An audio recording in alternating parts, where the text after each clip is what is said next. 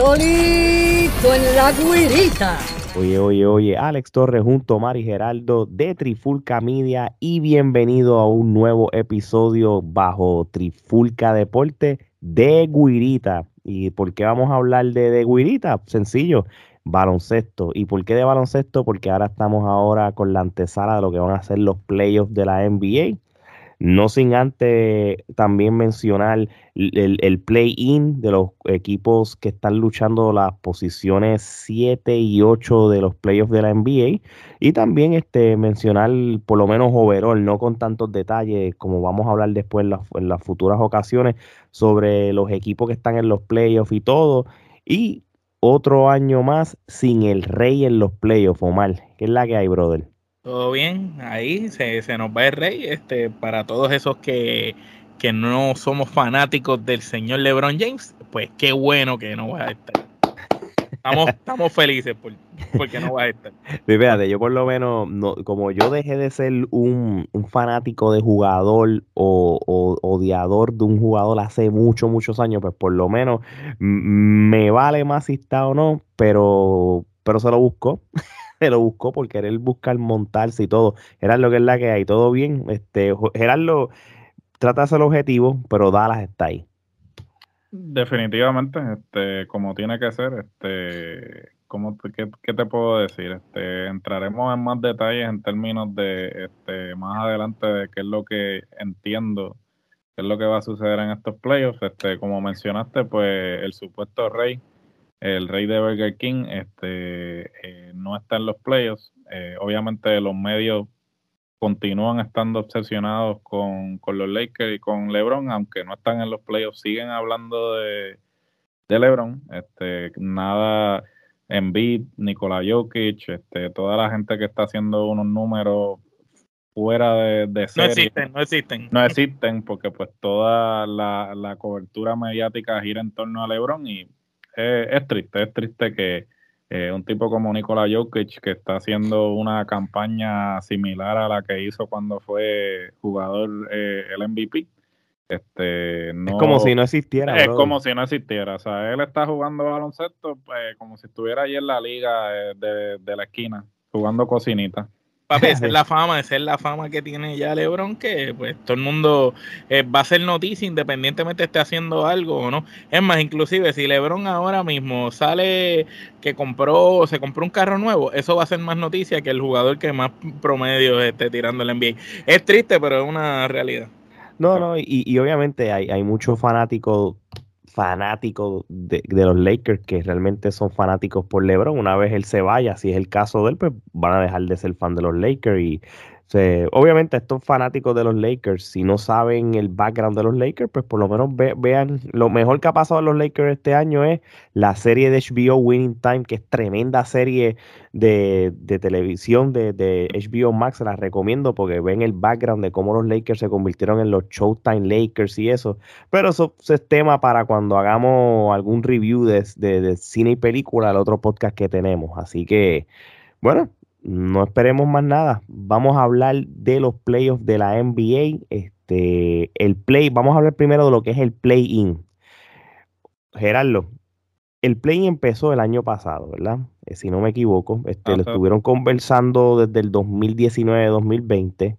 Casualmente me da gracia porque cuando hablaron de los play-in al principio, en, en el 2019-2020, pues LeBron estaba en contra y qué sé yo, ¿verdad? Pero entonces cuando los Lakers tomaron ventaja del play fue lo mejor que hicieron. Pero pues, claro, eh, le, beneficia. ¿Tú, tú si crees? Es para su beneficio, sí, obviamente claro. a jalar para allá. Obvio.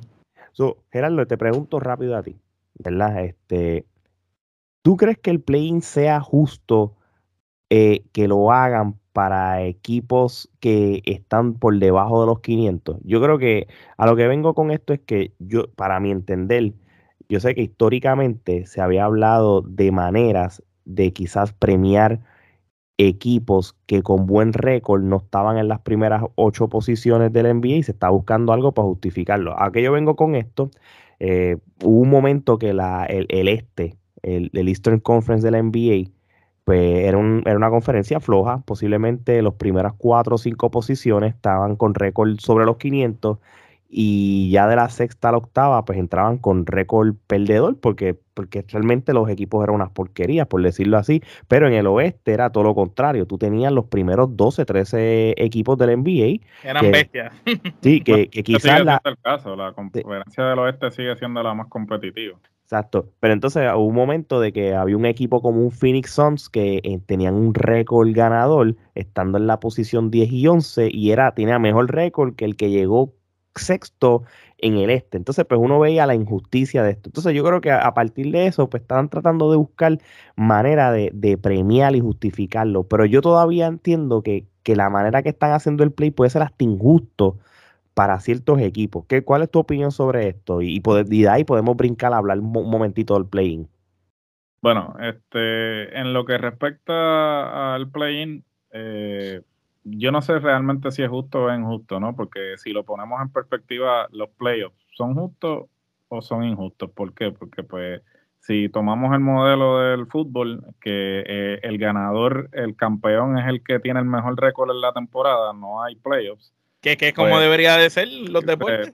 que, pues, sí, que eh, sin embargo los playoffs, pues es una manera de que eh, quizás, este, obviamente, de los de la NBA son a siete juegos, no hay manera de, que una, persona tenga una mala noche. Tienes que tener cuatro malas noches para, pues, para no pasar a la próxima ronda. Pero ha sucedido porque históricamente hemos visto cómo octavos han eliminado a primero. Entonces, pues realmente tú lo pones, poniéndolo en perspectiva, diciendo, ok, es justo que un, uno que entró octavo elimina a un primero.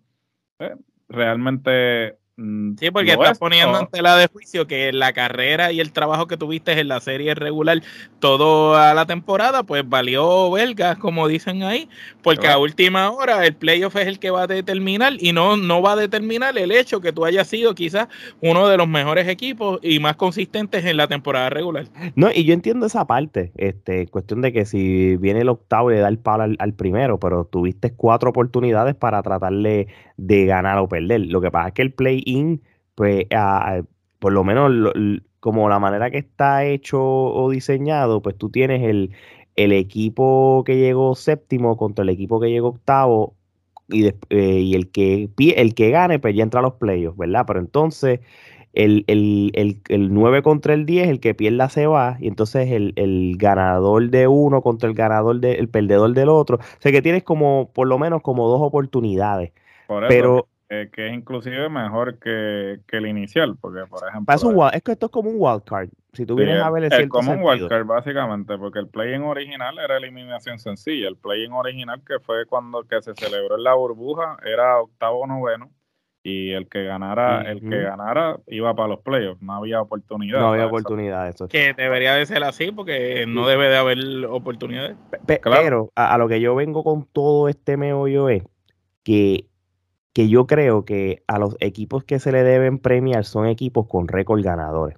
Eh, a, eso es lo que yo vengo con, con todo esto. Y, por eso es que de la misma manera que yo critiqué cuando muchos equipos entraban sexto, séptimo y octavo a los playoffs con récord perdedor, porque, lo de, porque esa conferencia estaba floja, pero yo siempre decía, contra, mejor yo cojo la NBA, que sé que nunca va a pasar, pero hermano, y los mejores 16 equipos o, o los mejores récords, buenos récords, pues entonces entren pero eso, eso no va a pasar. Eso no va a suceder y a la misma vez este, eh, es, contradictorio en el sentido de que no puedes premiar los equipos jugadores si le estás dando un incentivo a los, a los equipos perdedores de que van a tener una mejor posición en el draft. Entonces, mientras que quizás eh, lo que tú dices definitivamente tiene lógica, pero entonces va en, va en contra de lo que se establece que los equipos con los peores récords este, entonces obtienen una mejor, eh, mejor posición en el draft. Entonces,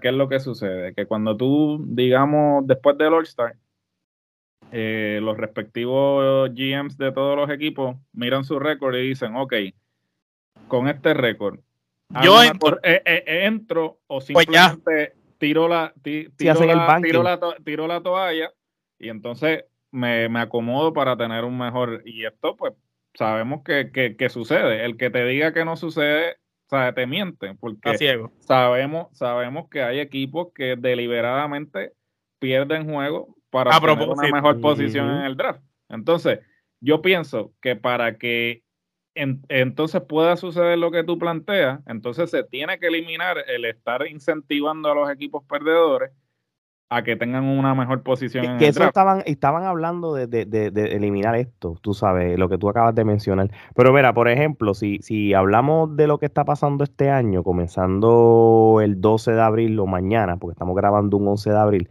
si tú comparas el play-in del este contra el, el de oeste, el play-in del este es lo que e, es lo que yo estaba estableciendo.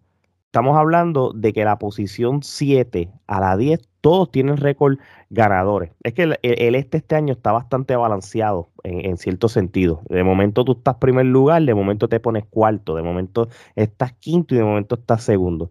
Dice, si tú ves el, bracket, pues tú notas que eh, el este tienes un Charlotte que está décimo con 43 y 39, tienes Atlanta con 43 y 39, entonces tienes a Brooklyn en la séptima posición con 44 y 38 y tienes a Cleveland con 44, está súper balanceado. Y es un modelo que, tú dices, tú sabes que eh, eh, esto es algo de que sí vale la pena apreciarlo porque todos los equipos son buenos, pero si tú vas al oeste este año, pues tú tienes que la novena y décima posición estás entrando a un New Orleans con 36 victorias nada más que tú sabes que eh, en, otro, eh, en, una era no, no play-in, tú sabes que el equipo no está duro, igual que San Antonio, tú sabes, San Antonio este, entraste a un play-in con, con 34 victorias y 48 derrotas, y es algo que, que, que entonces, Omar, mira esto, San Antonio puede ser que tenga un buen día o, dos buenas noches. Viene, le gana a New Orleans.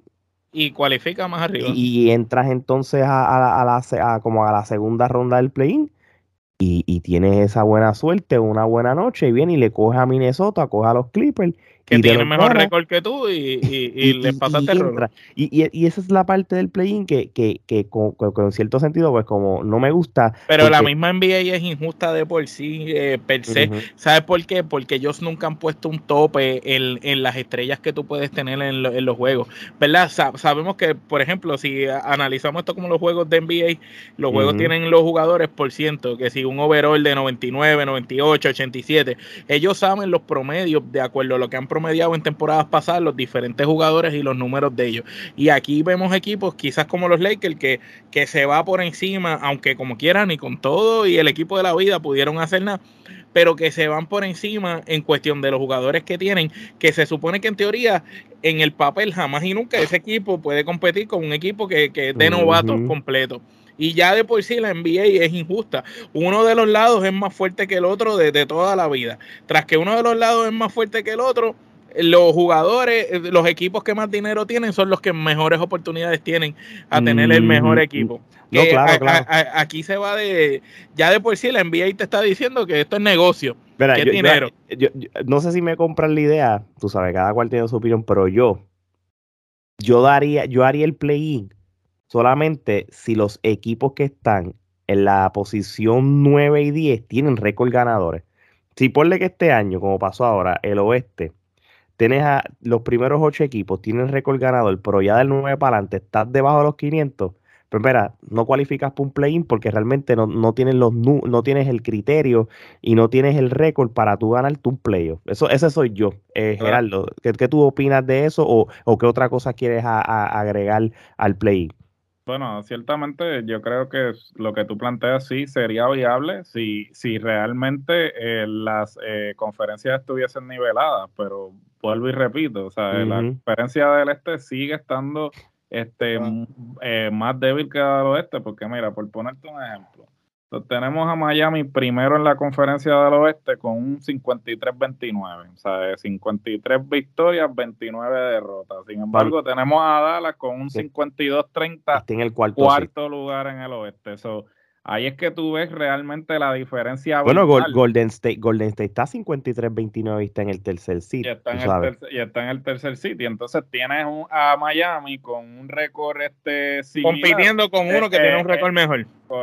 correcto. Entonces, si, si, se, si, si ambas conferencias estuvieran niveladas al nivel de que este, tuviesen los mismos récords, digamos del 1 al 7, quizás, el 8 quizás pues otro fuera el cantar, pero la conferencia del oeste siempre ha sido, bueno, no siempre ha sido, este, de un tiempo para acá, digamos del 99 en adelante, ha sido la, pero fíjate y, tú, tienes buen, y tú tienes buen punto eh, Gerardo con eso. Con todo y eso la conferencia este está mucho mejor que otros años porque a, porque a, pesar de que obviamente ellos van a Pero no es solo que ha fortalecido, perdón que los interrumpa, es que aunque ellos, ellos yo entiendo que han fortalecido un poco, pero es que el otro lado también bajó la calidad.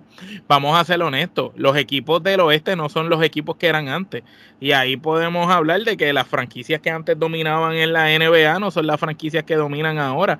Toda esa gama de jugadores élite se han ido retirando y los equipos ya no tienen eh, eh no, caballos no, hay no, hay no hay dinastía. Entonces tú no puedes tú no puedes comparar porque si llega a estar un Spurs de San Antonio como cuando ellos eran campeones, yo te pago el equipo del otro lado que, me digas a mí que estaba a ese nivel porque no lo estaban, ¿me entiendes? Eso es lo que pasa. Ha, habido un cambio generacional como todo, ¿sabes? Y el cambio generacional ha favorecido en este caso al, al, al, este, porque se han podido, aunque sea, mejorar un poquito más de lo que hacían antes, pero como quiera no están al nivel todavía. No, pero sin embargo, por ejemplo, o sea, ahora mismo tú tienes eh, a los a Phoenix, Memphis y, los, y Dallas en los primeros cuatro puestos mientras que hace tres temporadas atrás ellos eran respectivamente 11, 12 y 13. en, el, en, el, espacio de, de, tres años, ellos han podido estar en los primeros, cuatro, eh, en los primeros cuatro puestos. ciertamente, eh, esto tiene que ver también con eh, Cría Fama y Acuéstate a dormir. Sabemos que están las franquicias que, que tienen un prestigio y que la gente va a querer siempre jugar para ellos, pero el mercado pequeño siempre está en desventaja porque no todo el mundo quiere ir a jugar a esos mercados porque no tienen la, digamos, las mismas oportunidades de auspicio y cosas. O las condiciones económicas. o las condiciones económicas. Bueno, y tú, y tú diste un buen punto. Tú, tú tienes a los Milwaukee Bucks que ganaron el campeonato de la NBA el año pasado. Eso no significa, eso no significa. hace par de años era una porquería. Hace años. Exacto. Y, pero de igual manera no es un equipo que todavía a una superestrella le atraiga y la haya por más que sea un equipo campeón, porque no es una... Primero que eh, hay una... Eh, la ciudad. Sí, porque está la ciudad también, que quizás no es una ciudad atractiva, no es una ciudad este, metrópolis, como puede ser New York, Los Ángeles, Chicago, el mismo Miami, etcétera, tú sabes, este, y, y, y eso también este, todavía puedes poner a Milwaukee como, como un mercado pequeño, por más que, hayan llegado al campeonato. Oye, vamos a hablar rapidito con el play-in, antes de lo que es el playoff como tal.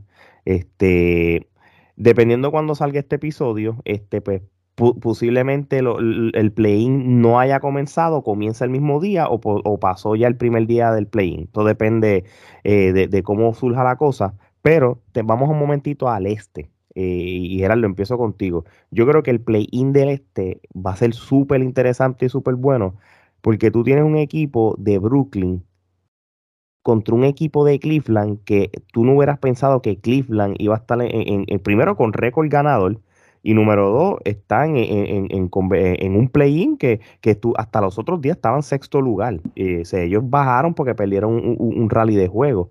Este, como quiera, ¿Tú piensas que Brooklyn todavía es un equipo que, que pues, es una amenaza para el este porque tienes todavía a Kevin Durant y a Kyrie Irving dando cantazo o esto es un equipo que, que realmente es bueno ofensivamente pero defensivamente están medio flojos? Pues mira, este eh, Brooklyn este, siempre va a ser favorito por el factor de Kyrie. Este, si Kyrie este, fuera más consistente y no tuviera todos los problemas que tiene fuera de la cancha y todo el asunto este que tuvo con la vacunación y todo eso, eh, Brooklyn no debería estar en la posición que se encuentra en este momento. Debería estar más arriba en el bracket. Debería estar más arriba. en un momento dado lo estuvieron. En un momento dado lo estuvieron. Obviamente una serie de lesiones lo afectaron. Además el hecho de que Kyrie pues solamente podía eh, jugar en, los juegos que eran fuera de Nueva York. No podía jugar en los juegos en Nueva York por la cuestión de la vacunación. Entonces, eh, tenemos que tomar, todavía tenemos que tomar en cuenta el hecho de que pues Nach eh, está en su primera temporada como coach. Eh, ha sido un resultado un poco errático por por decirlo así, este, porque con el equipo que tiene, pues uno pensaría que no estaría en una posición de play, pero aún así, este, digamos que son favoritos. No quiero menospreciar a, a, Charlotte, ciertamente eh, a Charlotte, a Cleveland, mala mía. Este, eh, Cleveland, porque pues el rookie de Cleveland este, ha dado de qué hablar, eh, sin duda alguna, pero pues si tengo que escoger a uno de los dos, pues Brooklyn sigue siendo el favorito. Sí, y, y, y, y es interesante que mencionemos a, Cleveland, porque obviamente Cleveland, yo creo que el hecho de que ellos vayan a los playoffs o, o por lo menos al play-in, creo que de cierta manera quitas el, el, el, el, sabor de LeBron James y, y, y, el factor de que LeBron James pues, es el único que los puede llevar a los que, que los puede llevar. Tienes todavía un veterano en, Kevin Love. Eh, no obstante, Kevin Love tampoco está dando los números que daba antes, pero tiene ese liderazgo de, de veterano que, que tiene. Pero cuando tú tienes... pero Kevin Love este, es como el Kevin Love de Minnesota. Puede ser el mejor jugador, puede ser el más que promedia puntos, pero solo no puedes contra el mundo. No, no, no y, como dijo Gerardo, hay una gama de jugadores que tiene Cleveland este, que son nuevos. Este, tú tienes a un Darius Garland, el point guard de ellos, que es buenísimo. Eh, también tienes a Colin Sexton, que es otro jugador. estamos hablando que son jugadores que, que, que, llevan poco tiempo en la NBA que, y, todos están jugando en equipo, buen conjunto, buen sistema. Este, Jared Allen de centro, a Kevin Love de power forward, eh, entre otros jugadores este, como tal. Este, yo creo que, que es un equipo que, mira, pueden perder el play-in, pero hicieron un statement como que, mira, no necesitamos, ya no tenemos que tener la sombra de LeBron para ir a los playoffs o para hacer podemos llegar como podemos llegar como quiera. Y eso está cool ¿entiendes? eso está cool. Y, quién sabe ¿Tú, quién sabe si el año que viene dan el palo. eh, eh, eh, no que, que, quién sabe si, si, si de momento pues el rey pues quiere pues darse la vueltita otra vez a Cleveland y aprovechar la guaguita. Eso, pues, el, hombre, el hombre más inestable de, la NBA. Porque, porque está, está desesperadito, está pidiendo a la que para jugar con él. Este, no, no, vamos, vamos, vamos, vamos a decirlo, vamos la manera que él lo dijo en, la entrevista, él lo dijo como que el, en la NBA de la hora, pues este, yo jugaría con alguien como, como como Curry, pero en otras palabras estás diciendo quiero jugar con él, por más lindo. Sí, porque acuérdate. él quiere ser diplomático, pero sí, él, quiere montar el agua y que le dijo a Curry, no, estoy bien, mano. Quédate por allá, ¿sabes? No, no, no me hace falta, ¿sabes? Ya, ya ellos pasaron la experiencia con Durán cuando estuvo allá, que no necesitan a, otro más. Claro. Pero nada, este, entonces volviendo al equipo del Brooklyn, como había mencionado Gerardo, pues ahí tú tienes a Kyrie Irving, a Kevin Durant, tienes ahí este, jugadores de la talla de Seth Curry, que es el hermano, tienes veteranos que realmente no eran como antes, pero quizás los playoffs pueden tener una mentalidad de, aportar mejor, como Patty Mills, este, Blake Griffin, eh, tienes a Goran Dragic también, sé que, que, es un equipo bien weird porque tienes un, montón de jugadores que si hubieran estado en el pick de antes, este equipo no era para nunca perder, pero tiene muchos jugadores, tiene muchos jugadores este, que, que, que lamentablemente no era lo que eran antes. Este, so, yo, yo creo que, a mí me gustaría que la juventud diera el palo y diera un statement a, a, a, ganar la Brooklyn, pero la veteranía y la experiencia que tienen muchos jugadores en Brooklyn de, de playoff, pues yo creo que los pone en ventaja. Este, tú también tienes un equipo como Atlanta y, Charlotte, que, que, que, es un equipo bien parejo, este, es un equipo joven, eh, es un equipo que cualquiera de los dos puede ganar. Este, tienes a, tienen un récord casi idéntico.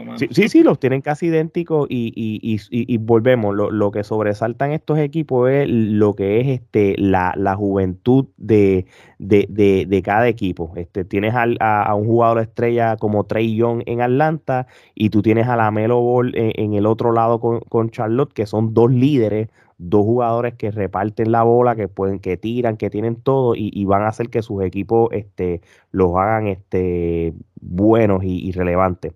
Oye, si ahora brincamos al oeste, que tenemos el play-in que, prácticamente pues, he estado criticando por lo de los récords, tú tienes, Gerardo, tú tienes a, a los New Orleans Pelicans y tú tienes unos San Antonio Spurs que si tú ves el récord, no es lo mismo que tú tengas 42 y 42 o 41 y 43, que estás ahí casi raspando, pero cuando tú tienes un 34-48 y un 36-46, entonces tú dices, diablo, realmente es un play-in bien flojo.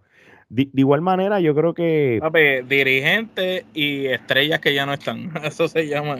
yo, yo, creo que aquí el factor nostálgico es que, que, que Popovich está ahí y, y, que, mano, que entre en un, play, un último playoff round antes que él se vaya. No sé qué piensas sobre eso, Gerardo. Lo único que me interesa en cierto sentido. Pues mira, este, los Pelicans eh, realmente salieron de, del hoyo, este, vinieron de atrás, como diría el Nestito. ¿Por qué? Porque pues ellos hicieron el cambio, este, este, para traer a, carajo, se me olvida el nombre del que estaba en Cleveland. El Cleveland no, en Portland, este. Sí, el, cuando trajeron a, a McCollum. A McCollum, a CJ McCollum. Este, básicamente eso fue lo que les dio ese último empuje a ellos, porque ellos, si no hubiesen traído a McCollum, este, estuviesen, eh, prácticamente no estuviesen en el play. Eh, McCollum eh, trae esa veteranía eh, de serie de playoffs, este, que ciertamente algo que en los playoffs es sumamente importante. para pues avanzar porque ciertamente si tú ya has estado en esa en esa bajo esa presión ciertamente eh, va con, con Damon Lillard, de McCollum en Portland. Este, era, el Robin. Era el Robin. que parecía más Batman a veces, pero.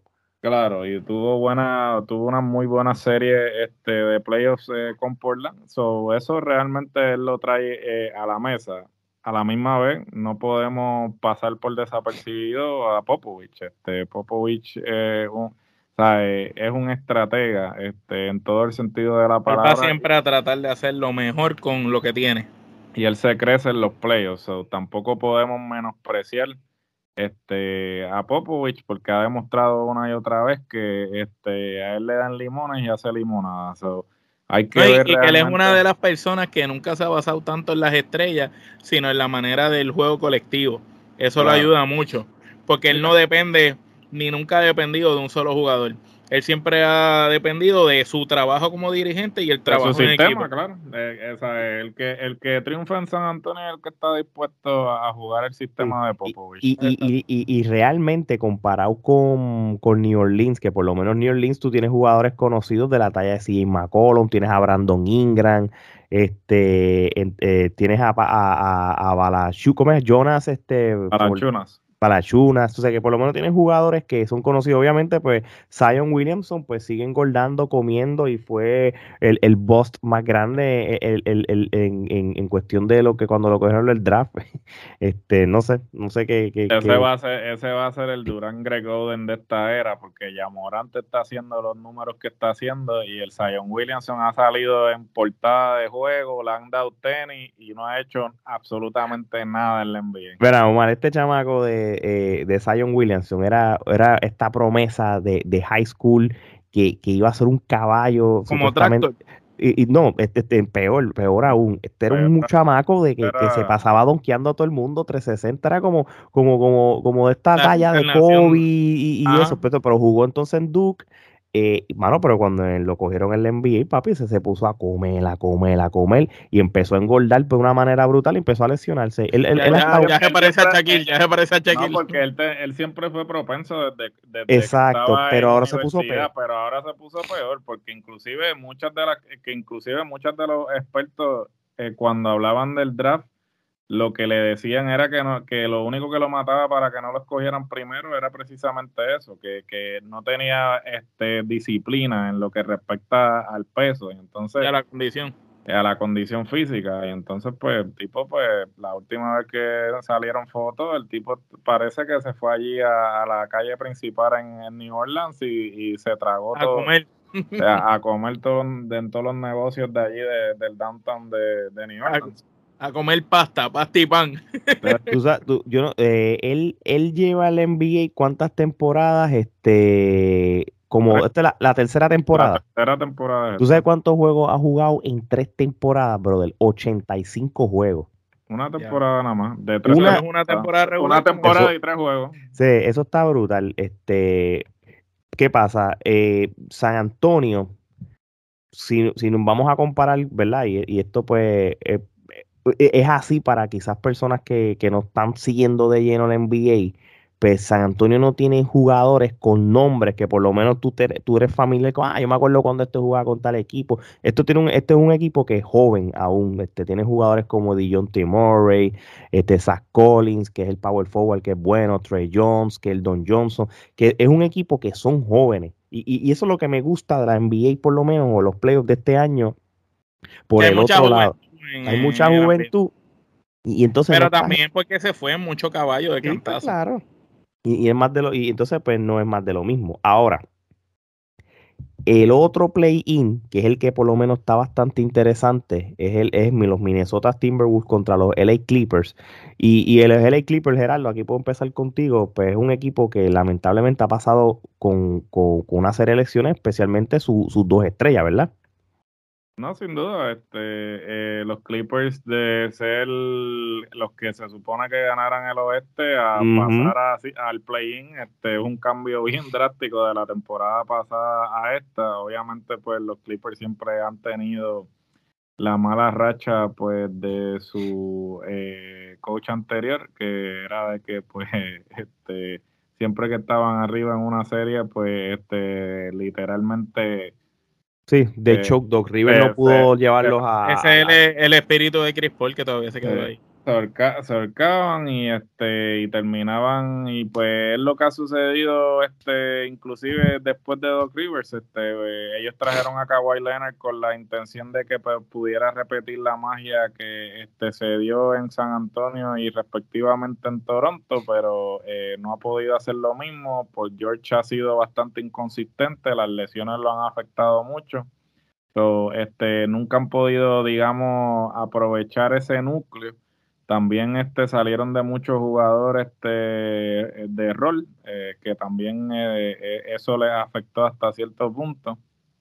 Sí, pues ellos trataron de, de, de, de, sacar jugadores de rol y traer veteranos como piezas claves, pero no la funcionó. Ellos trajeron a Ray Jackson como Poingal, trajeron a un, un Nicolás Batum que, con que ustedes no lo crean, yo sabe, hace sus números, hace su trabajo. Te lo digo porque yo lo tenía en mi fantasy y, realmente me ayudaban los puntos como No, no, él, inclusive, pues yo he tenido la oportunidad de ver a los Clippers de cerca porque pues da la casualidad que las últimas dos series de Dallas en los playoffs han sido contra los Clippers eh, dos años corridos y pues este, he tenido la oportunidad de ver a los Clippers eh, más de cerca y no, sin duda, ellos tienen jugadores que, hacen el trabajo, un Batum, un Reggie Jackson, que, en cualquier momento eh, este, te revienta.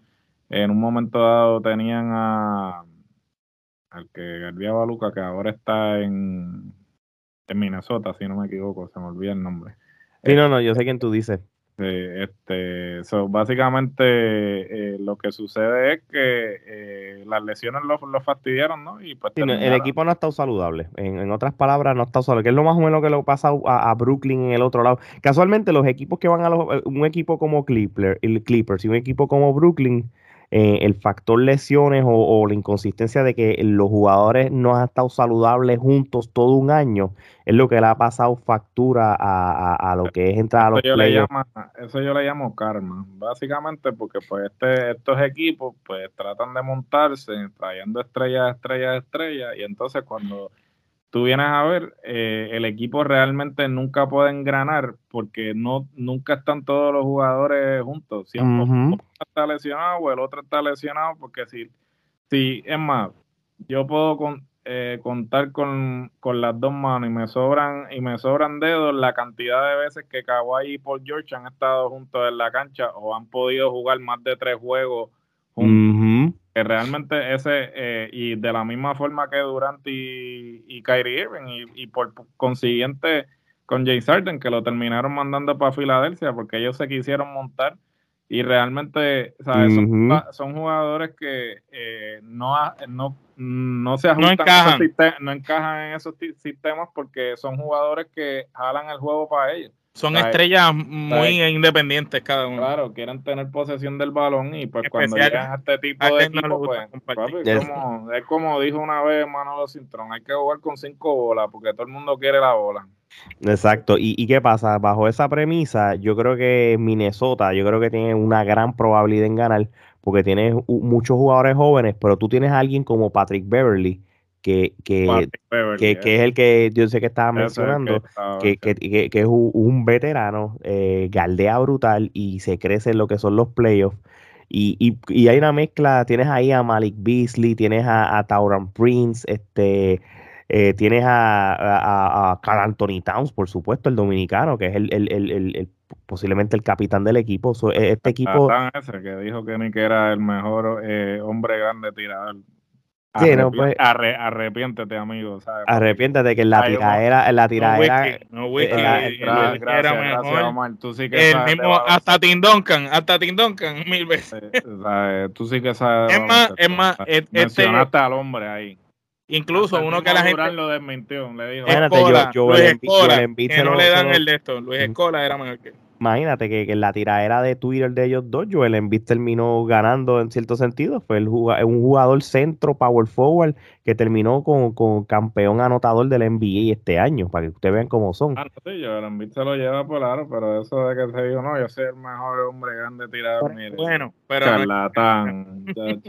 Hasta el mismo Durán le dijo, no, papi, este, el mejor tirador es Dirk Nowitzki. Pídale la bendición, por favor. Así mismo es. Oye, este, ya llevamos un ratito hablando del play-in. Este, vamos a hablar bien breve de lo que son los playoffs, porque quería tocar el play-in primero, porque es lo primero que va a pasar antes que empiecen los playoffs. Después hacemos un episodio más bien de los playoffs eh, pronto. Pero eh, vamos a hablar algo bien importante de, de, de, de qué equipo no entró ni tan siquiera al play-in. Vamos a hablar de, lo- de Los Ángeles Lakers como tal. Este eh, es una cosa que, que, yo digo, wow, ¿cómo, cómo un equipo que, que forzosamente tratan de, de montar y todo y no le funcionó la jugada y, y hay un problema de egos entre ellos mismos y todo? Gerardo, dime un overall, ¿qué le pasó a los Lakers?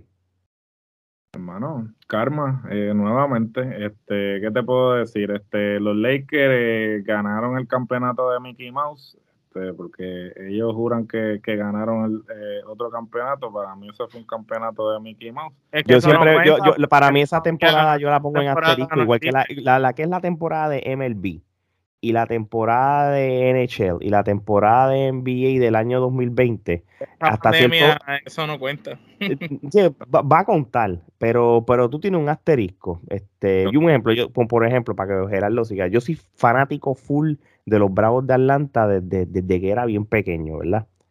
Cuando ellos ganaron el campeonato en 95, fue una temporada que era cuando estaban los jugadores en huelga y estaban jugando los replacements y, y, de- y después al final fue que, que se acabó la huelga y fue una temporada eh, que fue más, más corta y todo y ellos ganaron la serie mundial. Yo lo celebré y todo, pero tú sientes esa cosa como de "Coño, no se siente bien.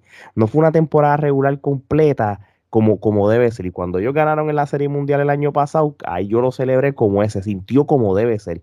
Y, yo creo que ese es el feeling que yo sentí cuando, cuando eh, los Lakers pues, ganan el- el campeonato y, y, ba- y- y bajo las circunstancias de lo que estaba pasando mundialmente. Continúa, Gerardo, discúlpame. No, no, este, y sin duda alguna, entonces, pues ellos ganan el campeonato Mickey Mouse con eh, una plantilla, entonces, este, en vez de mantener ese equipo, pues proceden a desmantelar el equipo para traer a Russell Westbrook. Yo no sé quién les dijo a ellos realmente que eso era una decisión, esa, eh, inclusive el mismo Magic ¿Te Johnson. acuerdas? ¿Te acuerdas? Eso me parece, ¿te acuerdas la vez que Oklahoma llegaron, creo que fue final, y desmantelaron el equipo que le... Que mi- yo siempre digo, ¿cómo tú desmantelas el equipo que te llevó a, a- allá? Porque Claro. aunque no ganaste, te llevó. Tú sabes, ese es el equipo que Sí, tienes que Sí, reforzar. el- el- es igual que Golden State cuando, cuando ganó el campeonato aquella vez, ellos cogieron y salieron de Barbosa, unos jugadores clave, que eran jugadores buenísimos que salían del banco para traer otras estrellas. Mira, cuando tú ganas con lo que tienes, es, es cuestión de seguir alimentando eso mismo que tienes, no, no, no vas a em- a empezar a soltar a los que te llevaron allí. Claro, y entonces pues ellos trajeron a Russell Westbrook. Eh, el experimento de Russell Westbrook nunca iba a funcionar. ¿Por qué? Porque, vuelvo y repito, Russell Westbrook es un tipo que este, eh, jala el juego para él. O sea, él siempre está acostumbrado a que él, lo, eh, él baja la bola, él tira la bola. O sea, él no, está, él, crea su propia jugada. El, Russell, Westbrook es un caso bien raro, este, porque Russell Westbrook, él va a ser los números de, un jugador estrella. Pero una cosa es hacer tus números, tus triple double, una cosa es ser un líder y guiar a tu equipo por tu liderazgo, ¿entiendes? Eh, yo no tengo nada en contra de él. De hecho, cuando la primera vez que yo lo vi jugando en Oklahoma, eh, me pareció como que, wow, este jugador este, tiene un atletismo brutal, el tipo de...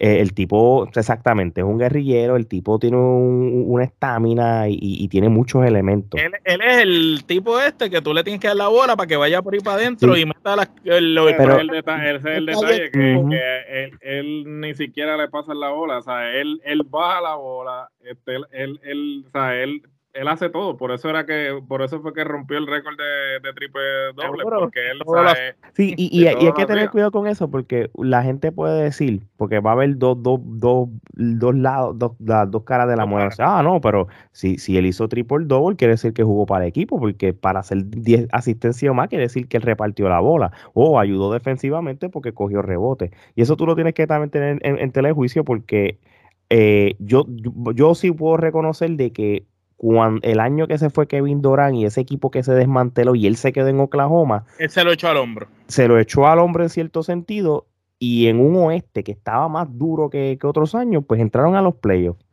Pero con todo y eso, tú notas cómo quizás los jugadores alrededor de él estaban jugando para él. Como que, mira, coge el rebote tú. Similar a cuando Kobe estaba solo en los Lakers sin estrellas, que todos los jugadores jugaban para Kobe y de Kobe partía cuando Kobe no podía con la jugada, pues ahí fue Pero que hay una gran diferencia esas derrotas de los Lakers. Que, Kobe, Kobe se notaba que era un líder.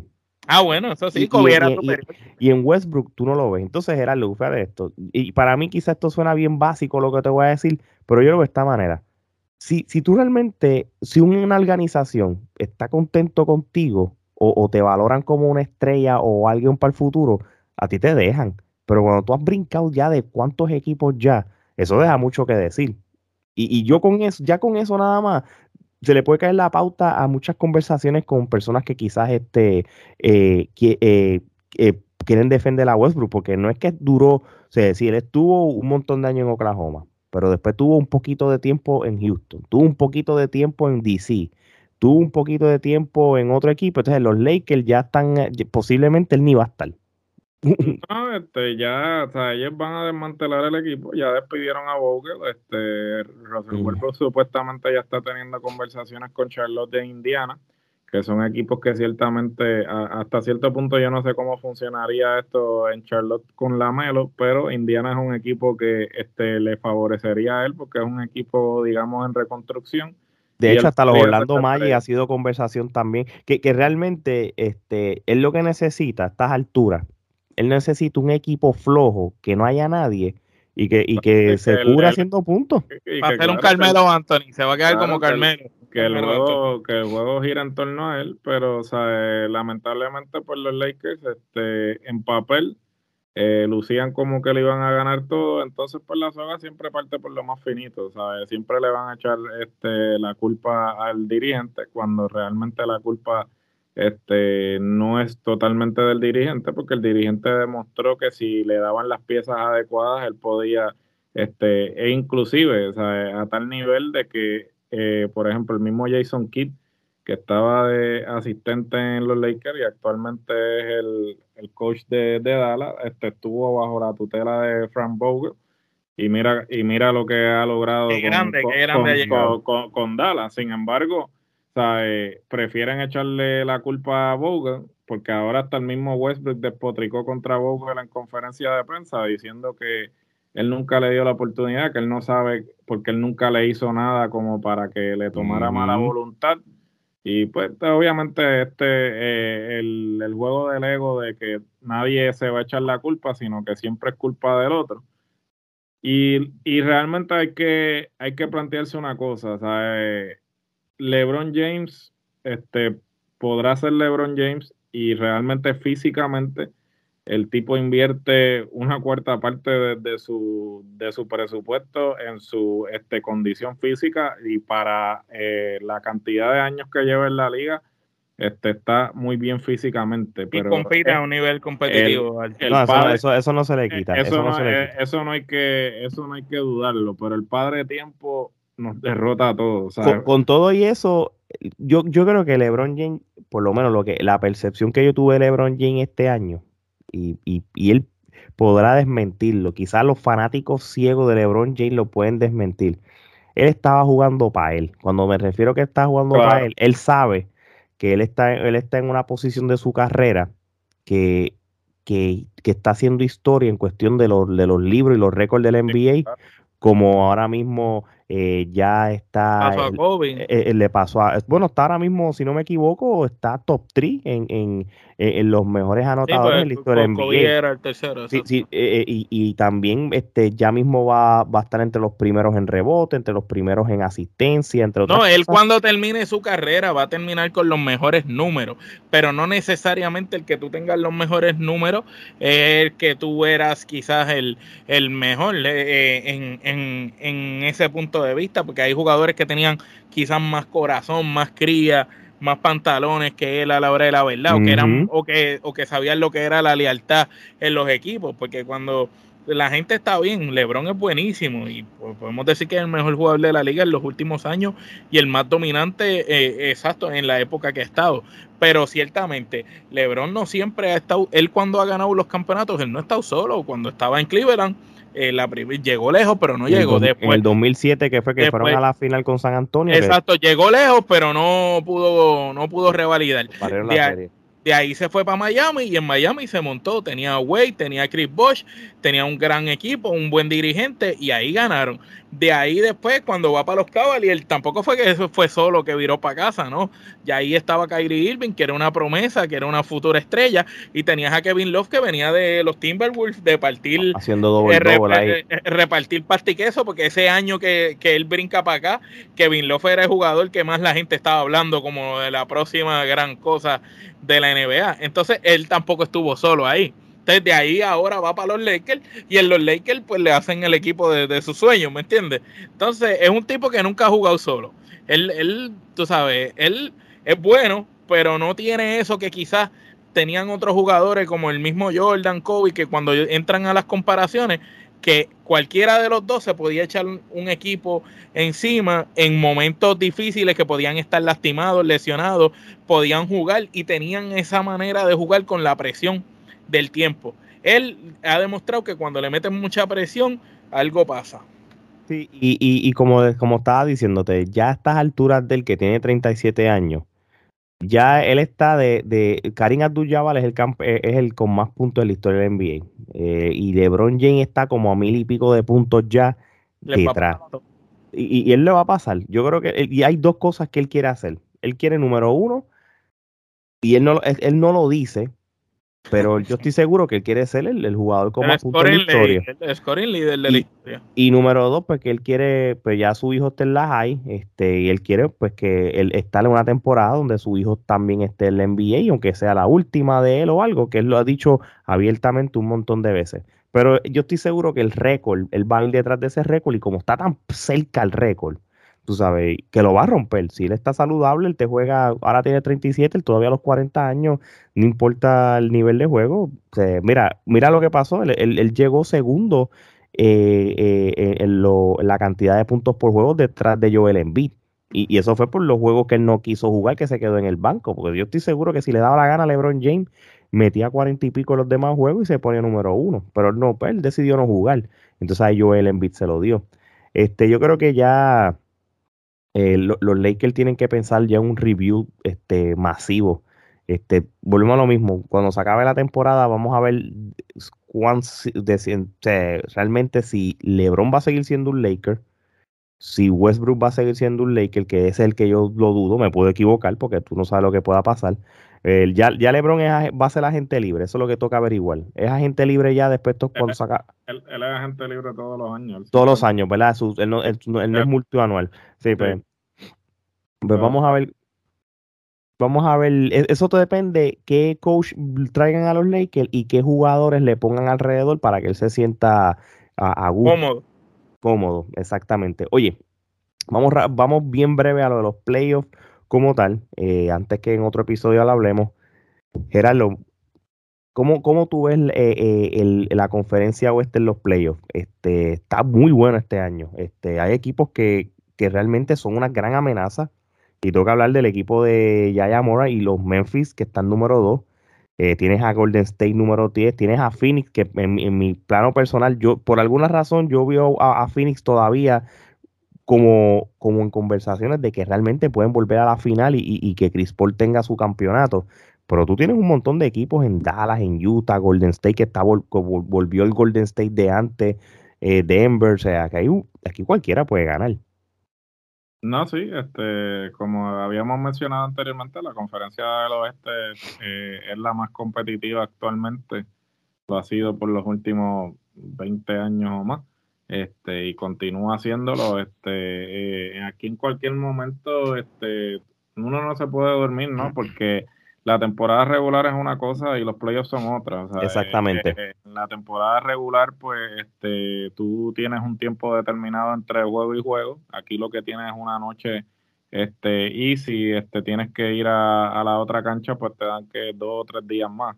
Pero cuando tú tienes que estar constantemente este, jugando, o sea, los playoffs este, son otro tiempo, Es otra, presión, otra, presión. otra presión. Sí, cambia. Esto está tan todo el mundo cero y cero. Sí, todo el mundo está cero y cero y tú no puedes confiarte de que. Y a la, a la misma vez también este, tienes que tomar en consideración que este, los equipos que hicieron esa última corrida para poder entrar a los playoffs usualmente están eh, mejor preparados para la presión de los playoffs que quizás los que pues realmente tuvieron un récord cómodo sea, por ejemplo, no voy a decir que Phoenix no esté en una posición privilegiada porque pues ellos se fajaron en la temporada para lideran, exacto, lideran. lideran y estaban cómodos, ellos sabían que iban a hacer los playoffs sí o sí.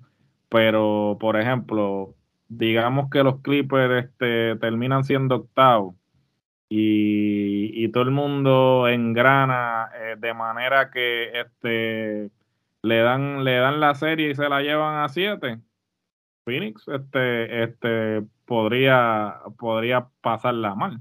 no, claro, claro. Ah, y, es cierto, ah, con todo y eso, en este caso, pues los Clippers todavía no están saludables. O eh, Phoenix, al, contrario, le, eh, ha engranado eh, con, em, con, tener a Devin Booker y a Chris Paul y, a DeAndre Ayton nada más, con esos tres dando la cara. Y eso que tienes un montón de jugadores en, en Jay Crowder, eh, en Cameron Penn, Aaron Holiday, este, Bismarck Biom, o sea, el equipo está duro, el equipo está súper duro.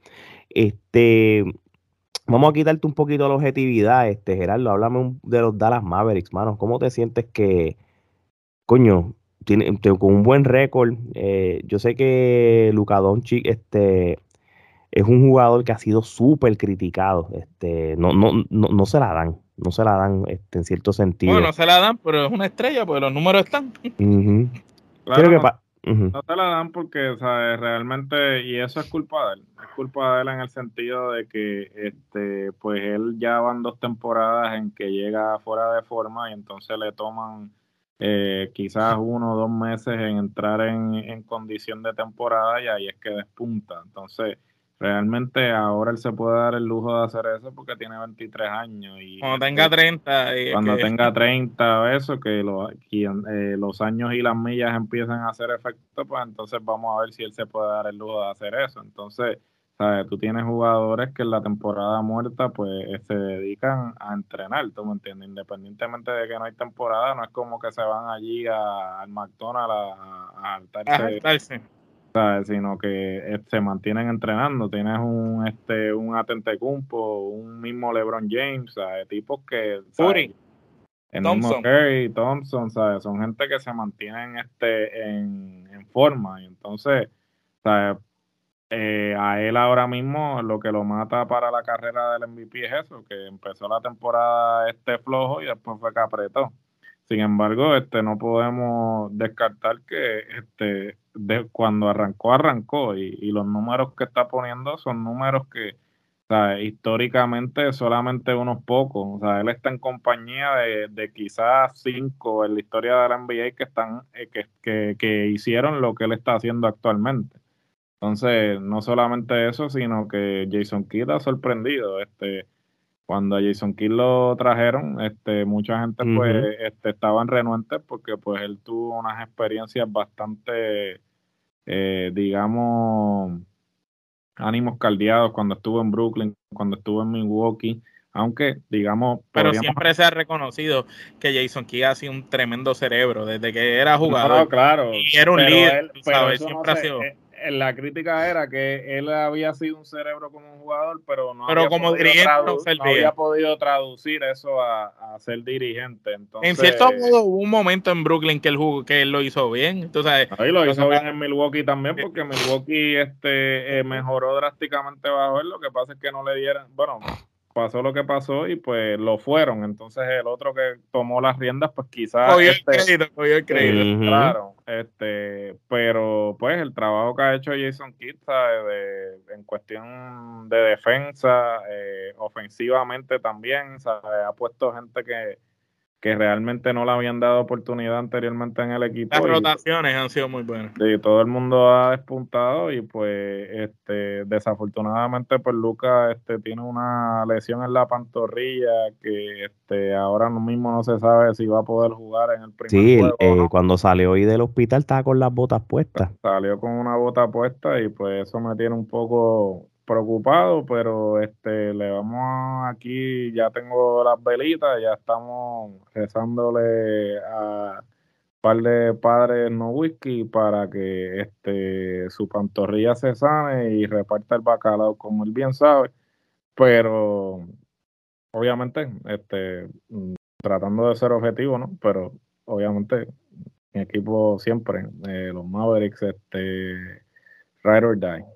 Yo creo que el equipo que, que hay que echarle un ojo es Golden State. Este, después de dos años tienes a Clay Thompson y tienes a Curry jugando como jugaban antes, desde se, eh, cuando ganaron sus campeonatos. Y, y, es más, de los campeonatos sin Kevin Durant, ¿verdad? Vamos a ser específicos, ¿verdad? Es, es que ellos no, lo, ellos no lo necesitaron a él para ganar. Después fue que le, una vez mm. trataron de reforzar el equipo, hicieron lo que, lo que pasó. So, sí, y, y, tú tienes un Clay Thompson metiendo cuarenta y pico de puntos por juego a, a, veces y todo. Y tienes a Curry que cuando eh, son finales lo coge en serio y una vez prende ese tubo no falla. Y entonces Curry y Thompson, los dos zumbando canastos por ahí para allá, es difícil llegarle a los puntos que pueden hacer ellos dos en combinación, sí. partiendo de la premisa que el de Dallas está bastante lastimado y que no se sabe si regresa y cómo regresa. Entonces, tienes a Phoenix, que es un gran equipo, que tiene un buen récord, pero no tiene la misma experiencia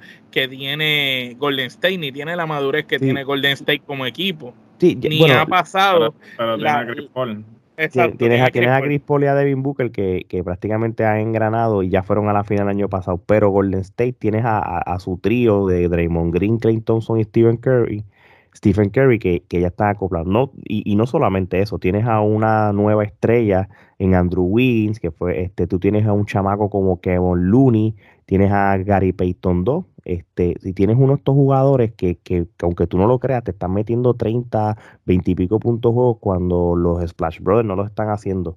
Y eso es buen indicio. Tienes a, otra vez a André Iguodala, que lo tienes para, para veteranía. Y, y, tienes a Otto Porter Jr. Yo menciono estos dos jugadores porque son jugadores que en los playoffs son jugadores que tú vas a necesitar. Eh, son jugadores clásicos de playoffs, que en los playoffs donde se crecen. Sí, y, y, y eso es un plus. O sea, yo, yo te voy a decir una cosa, yo, yo yo como me, a mí me gustaría ver la final en la final, pero Golden State está, está duro. Está, Yo pienso que la final es de ese lado, ¿verdad? Entre Phoenix y Golden State se pelea. En el otro lado es que me parece que no lo crean más interesante porque entre mm. eh, Milwaukee está, está duro y, y, Miami tiene, tiene un buen récord. Sí, sí. sí. Eh, tienes un equipo en Miami que fue a la final en el 2020, sea una temporada con asterisco no, fueron a las finales, tuvieron esa experiencia de playoff, este, la serie fue normal, no es que fue una serie más corta por ser la pandemia. Este, pero Miami yo creo que demostró de que realmente sí es un equipo que puede ir a la final y terminar número uno. Este, pero es una conferencia súper reñida. Tienes a Miami, tienes a Boston, que Boston, eh, ellos empezaron bien flojo la temporada y de enero para acá, mano, se crecieron y ganaron un montón de juegos y mira, terminaron número dos en la conferencia. Y un equipo súper peligroso porque es un equipo que está acoplado y lleva muchos años junto eh, ese, ese grupo de jugadores. Pero, y Milwaukee. ¿Qué pasa? Milwaukee es el equipo campeón y Milwaukee, cuando tú tienes a Giannis ante tu compo y, y, los demás jugando, como Chris Middleton, entre otros jugadores, en los playoffs, créeme, ellos van a, ellos van a crecerse porque ellos van a defender el campeonato. Por eso que todavía a mí, no me sorprendería, de verdad, que, que, una final de NBA entre Phoenix y Milwaukee se dé de nuevo. Este, pero, Sería buenísimo para la NBA porque sale de, lo normal de siempre. Entonces creas una nueva rivalidad con dos franquicias que no estabas acostumbrado a ver en la final. obviamente hay, que ser realista, tú sabes, la, la NBA es un es entretenimiento hasta cierto modo y, el hecho de que, que, tú no tienes una no tienes quizás un LeBron James o, o ciertos jugadores no yendo a las finales, pues cuestión de rating de televisión, pues eso puede afectar este, y eso es una realidad, este, pero, pero tenemos unas superestrellas en otros equipos.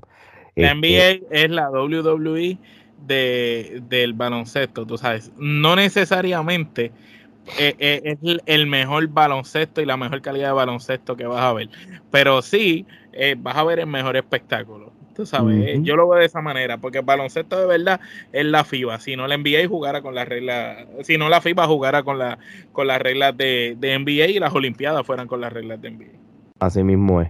Bueno, mi gente, como les dije, eh, esto fue un episodio para enfocarnos más en lo que es el play-in, que es lo primero que tiene que suceder, y ya los playoffs van a empezar el 16 de abril, que eso es el sábado que viene. Este, ya después vamos a darle seguimiento a todo. Este, comentarios que, o, si no están de acuerdo con lo que, digamos o, tienen su manera de pensar, pues mira, comenten en el, en el, canal de YouTube, comenten en las redes sociales sobre qué piensan de todo esto. Este, ¿Y cuál es el equipo que ustedes creen que va a ganar en cada lado de, en el este y en el oeste, verdad? Así mismo es. Y, y nada, mi gente, este creo que nosotros como Trifulca Media, el baloncesto era algo que, que habíamos desde hace muchos años querido hacer. Este, y después de, tanta lucha libre de sobredosis que hubo desde la semana de WrestleMania, pues ya era hora de hablar de otra cosa. Y, y yo creo que qué mejor manera de hacer eso que hablar de los playoffs del NBA y empezar de manera chévere lo que es de Guirita, este podcast de baloncesto, que hicimos un experimento el año pasado y yo creo que ahora mismo, pues con lo que está pasando en el NBA, pues merece tal. Gente, como siempre digo, vayan a, nuestro canal de YouTube, sigan suscribiéndose al canal, denle a la campanita, vayan a, nuestras redes sociales, Trifulca Media, y allí mismo pueden ir al link donde pueden accesar las demás redes sociales y la tienda donde pueden conseguir gorras, la camisa, el vaso que enseñó Omar y entre otras cosas. Este, ya lo saben, mi gente. Vayan también a nuestra plataforma de, de podcast, su plataforma favorita. Eh, estamos en todas y si no está nos avisa y la añadimos también, pero creo que estamos ya en todas. Yo creo que la que ustedes pidan es una que, que, que tuvo que haber... Eh, nació ayer, nació ayer. Eh, exacto. Este, porque la más nueva en cuanto a podcast fue Facebook y ya estamos ahí. Exactamente. So, nada, mi gente. Yo creo lo que yo digo semana tras semana. Ustedes saben nuestras redes sociales, saben nuestro canal de YouTube, saben su plataforma favorita de podcast, saben dónde pueden conseguir la mercancía y saben que cuando hablamos de todo un poco, pues no somos regionales. Yo creo que con eso dicho, de parte de Omar Gerardo y Alex, esto es hasta la próxima.